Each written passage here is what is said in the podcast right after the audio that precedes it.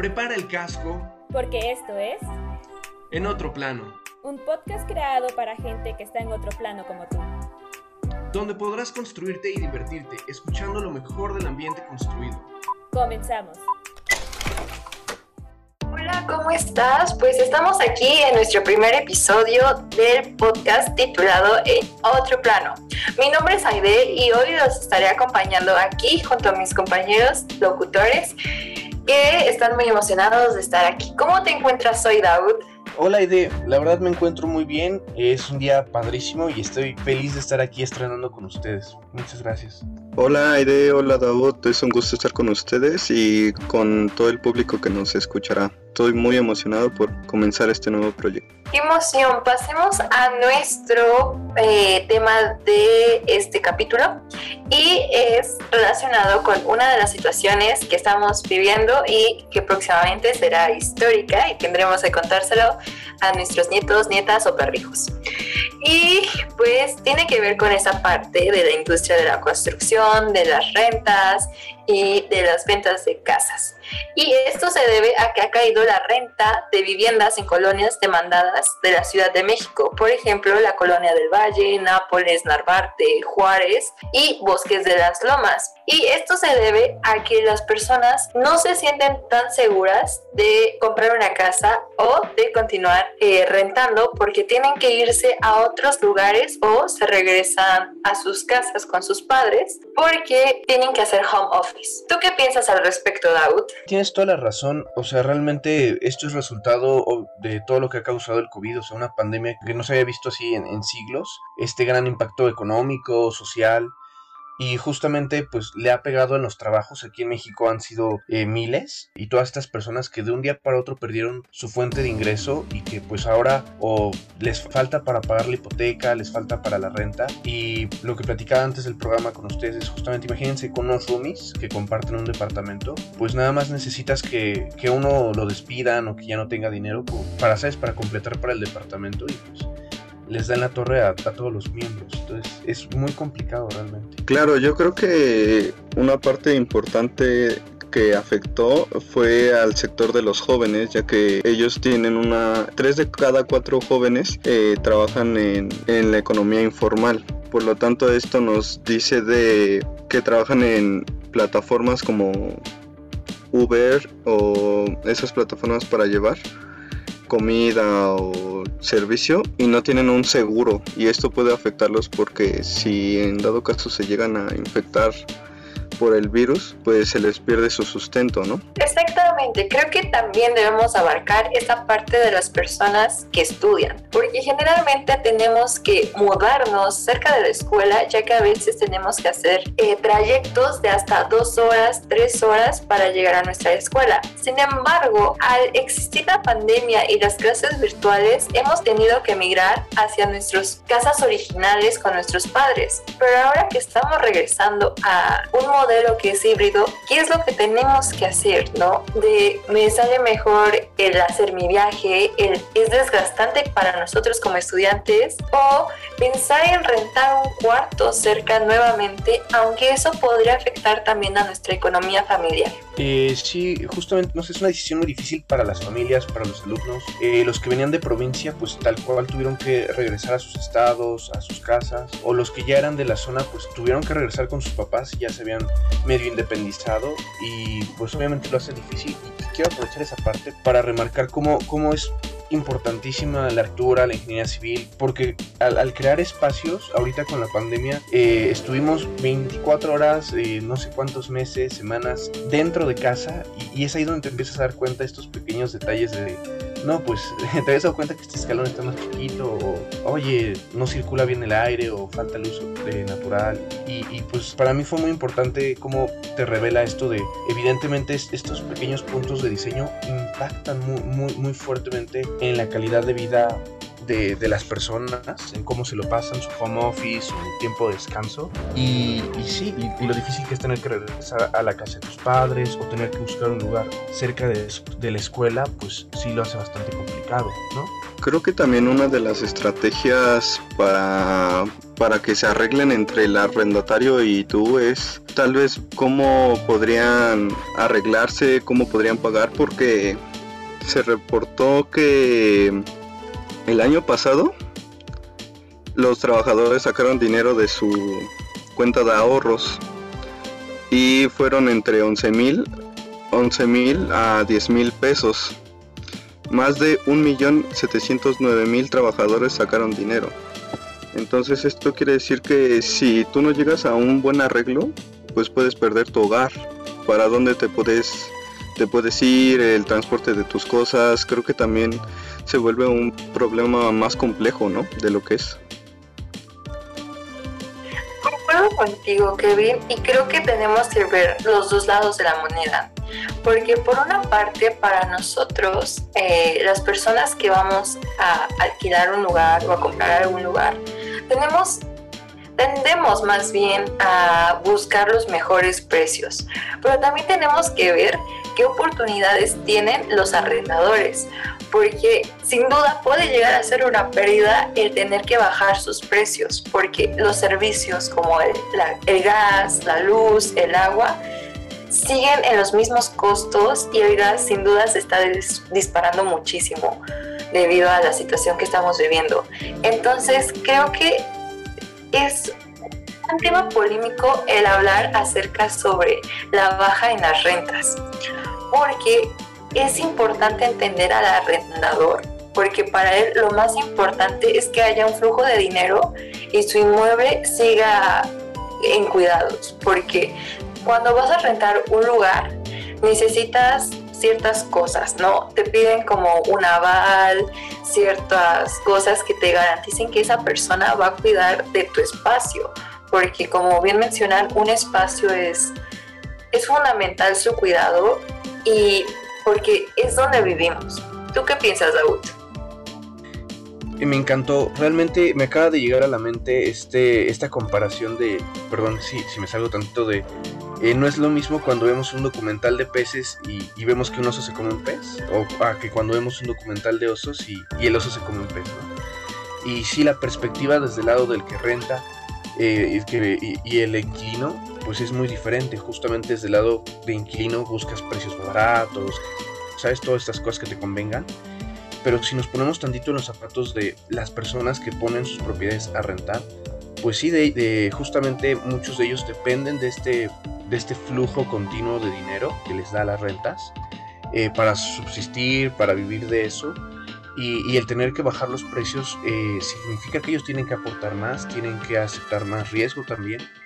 Y en el caso en el que no lo logren rentar, pues tienen que, ya, ya solo no, no solo van a, les va a faltar dinero, ya no van a recibir, sino que aparte tienen que poner de su propio bolsillo para el mantenimiento del lugar, para pintura, todas estas cosas de luz, gas, que pues, aunque esté vacío, pues se sigue pagando. Y, justamente se me hace muy interesante tomar esa, esa otra vista que también es necesaria del problema de las rentas. Claro, o sea, si te pones a pensar eh, con esto del home office, el, el tomar las clases virtuales, pues ya pasas mucho, pero mucho tiempo en tu casa. Entonces no sé si a ustedes les, está pasando, pero se dispararon mucho los precios del agua, la luz y el gas. Porque antes por lo menos te ibas a la escuela, eh, gastabas la luz, pero de la escuela, ya no de tu casa. Y ahorita los precios pues sí se subieron bastante por, por el tiempo que uno está en casa. Sí, creo que esa parte en los recibos que debemos de pagar, pues se está notando como que cambio, porque tendemos a pasar más de 12 horas conectados a una computadora. Y a mí me llama bastante la atención que el Internet se ha vuelto indispensable para nuestro día a día. De la primera cosa que debemos de preguntar cuando vamos a rentar es si entre los servicios que incluyen es el Internet y qué tan buena señal tiene, ¿no? Se me hace muy interesante esta parte porque el Internet es una de las herramientas que más necesitamos y son vitales porque no en todas las zonas de la ciudad es la misma frecuencia la que eh, llega la señal. Entonces creo que es muy particular y creo que es algo que debe de estar en, en el ojo del huracán de cada arrendador de si quiero ofrecer un buen servicio, debo de tener tal calidad de internet para que las personas se sientan como atraídas por lo que yo les estoy ofreciendo y no sea solamente el espacio. Y me parece algo muy interesante porque a veces podemos vivir en un espacio que no sea totalmente agradable, pero te quedas ahí porque tienes los servicios y tienes lo necesario, aunque no es bonito. ¿Ustedes qué opinan? Eh, sí, tienes toda la razón. Eh, se, ha hecho algo vital en Internet y tal cual, y, de calidad, ¿eh? ya no solo cualquier Internet. Y, también de este lado de, la persona que renta su propiedad, eh, pues creo que antes era más como de, ah, pues yo rento como lo tenga, ¿no? Si está bonito, ah, pues lo rento y va a haber quien lo, quiera, ¿no? Y si no está tan bonito, pues igual, ¿no? Va a haber quien, quien lo quiera pagar por esto, ¿no?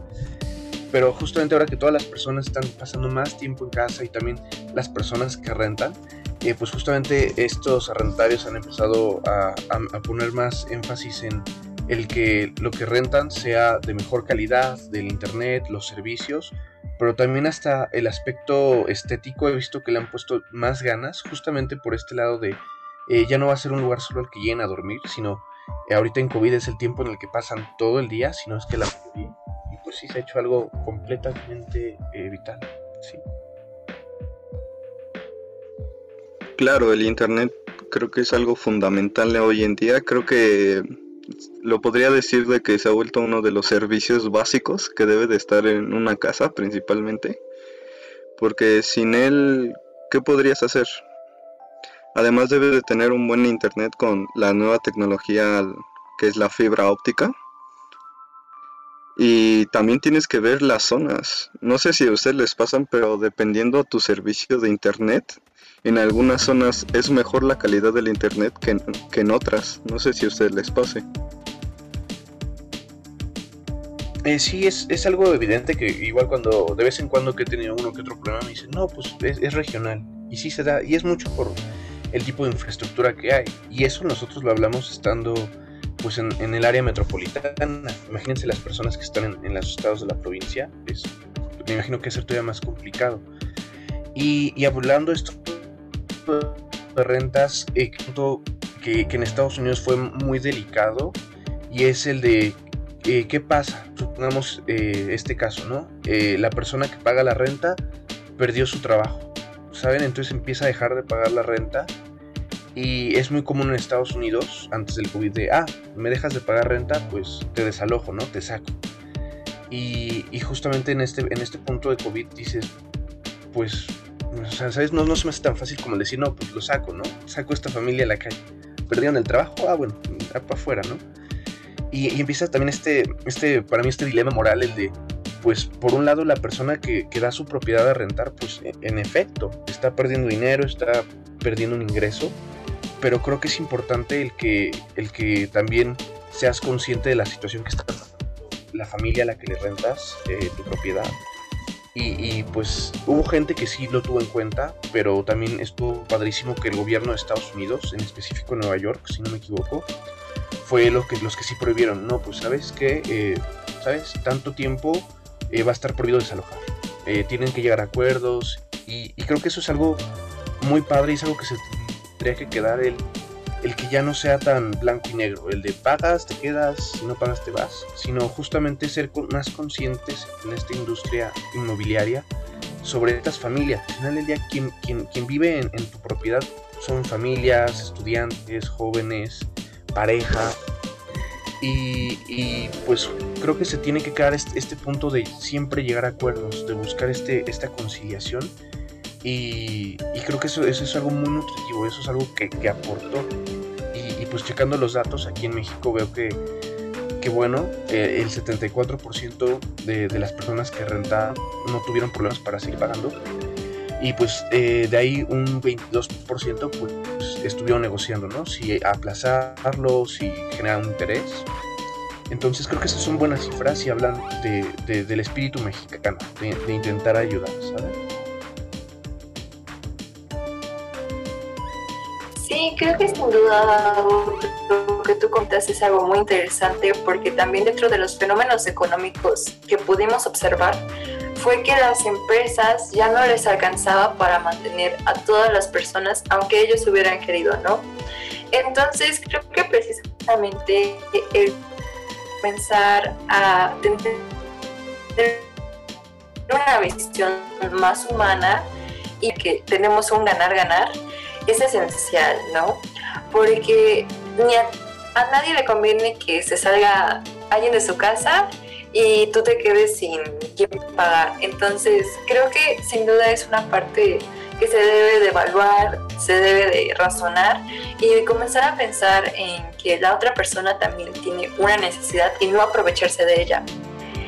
Y pues sin duda creo que una de las cosas interesantes que se pudo observar también es que a inicios de la pandemia una de las mayores búsquedas que había eran para la renta y no tanto para la compra. Entonces es muy curioso este hecho de que las personas eh, eh, se sientan más seguras rentando que comprando una casa, ¿no? Por todo este tema del el préstamo hipotecario. Y bueno, ya vamos a llegar a nuestras conclusiones. ¿Tú qué opinas, Kevin, al respecto?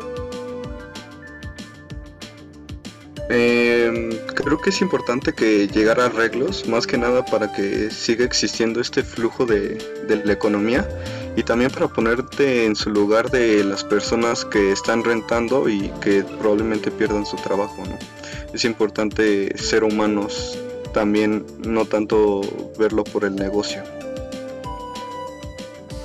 Eh, sí, con, de, con, toda la razón. Eh, es necesario que siga este espíritu colaborativo y, y, más sensible para este negocio y en específico el inmobiliario, porque es del que dependen muchas personas, eh, muchas familias. Y eso que ya no hablamos de, ¿sabes? De las oficinas de renta, que también fue un problema con el, con el home office. Pero sí, en, en general el mercado inmobiliario mexicano es muy particular, y, pero, pero se, ve, se ve una luz al final del camino de, de esperanza realmente eh, y me parece que las cosas eh, van hacia un mejor lado. Entonces, pues estoy satisfecho con nuestra plática. Sí, exacto. Es un tema que todavía se puede seguir debatiendo, pero sin duda esto se va como una reflexión y que ustedes comiencen a pensar y si están pensando en rentar o comprar algún eh, inmueble, algún inmobiliario, pues sin duda consideren estos puntos y siempre busquen el, el bien común. Pero no se vayan, no se despeguen, que a continuación se viene la sección eh, de la noticia de la semana. El futuro es hoy, ¿oíste? Vamos a descubrir lo mejor en la construcción. Estamos de regreso para escuchar aquí la noticia de la semana. ¿Qué nos traes el día de hoy, Kevin? Hola, pues traigo la noticia de un mexicano que creó un hormigón que se cura solo con el agua y está hecho de materiales reciclables como las llantas usadas. Y bueno, este concreto se pensó para las vías, ya que uno de los uno de los problemas más grandes en México pues son los baches. Entonces con este concreto pues se podría solucionar este problema.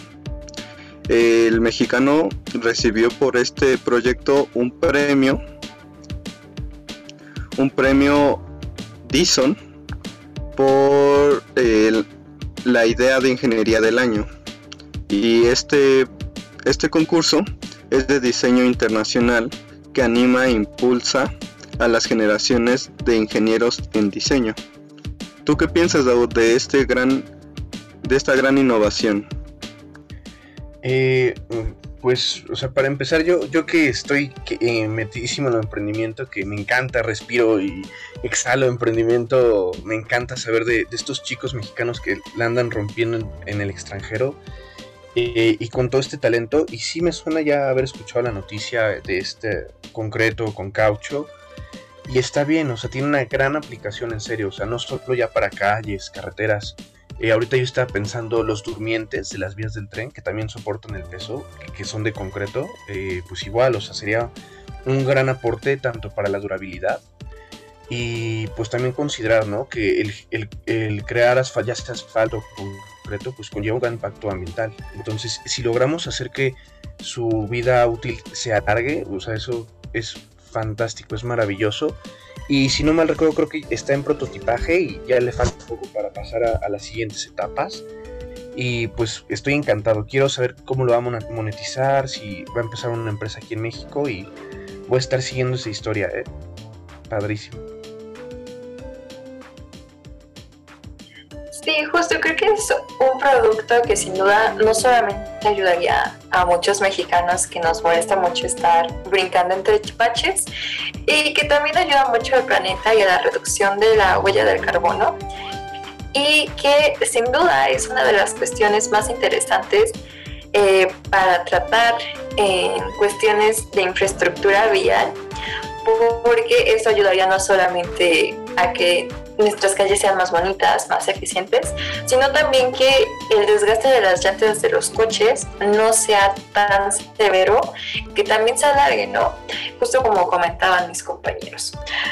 Bueno, pues aún nos queda más cosas que comentar. Creo que en esta parte de la innovación es un experto Daud y no sé si nos quieras comentar acerca sobre el proceso creativo que deben de tener estas personas.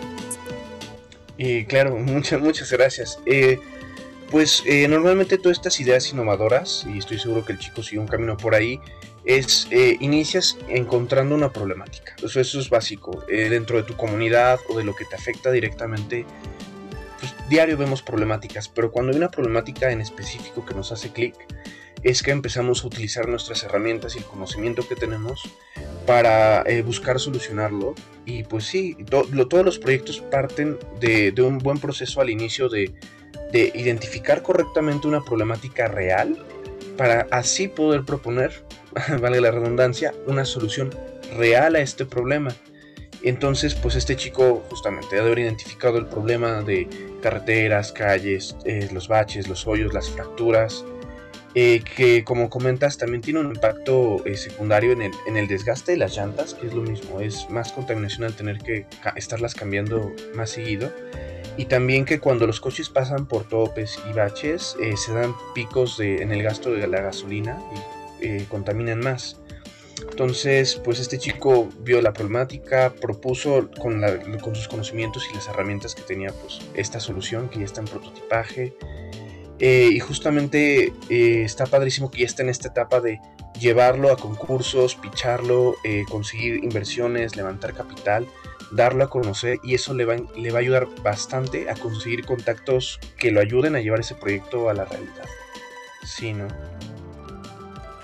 Muchas gracias, Saúl, por comentar toda esta parte detrás del proyecto y hay que seguirlo, ¿no? Igual, no olviden escucharnos la próxima semana en nuestro siguiente capítulo que se encuentra en Spotify, en el podcast Fuera del Aire o por frecuencia.sem.mx. Nos vemos la próxima semana y espero que les haya gustado este nuevo proyecto. Muchas gracias a todos y me despido.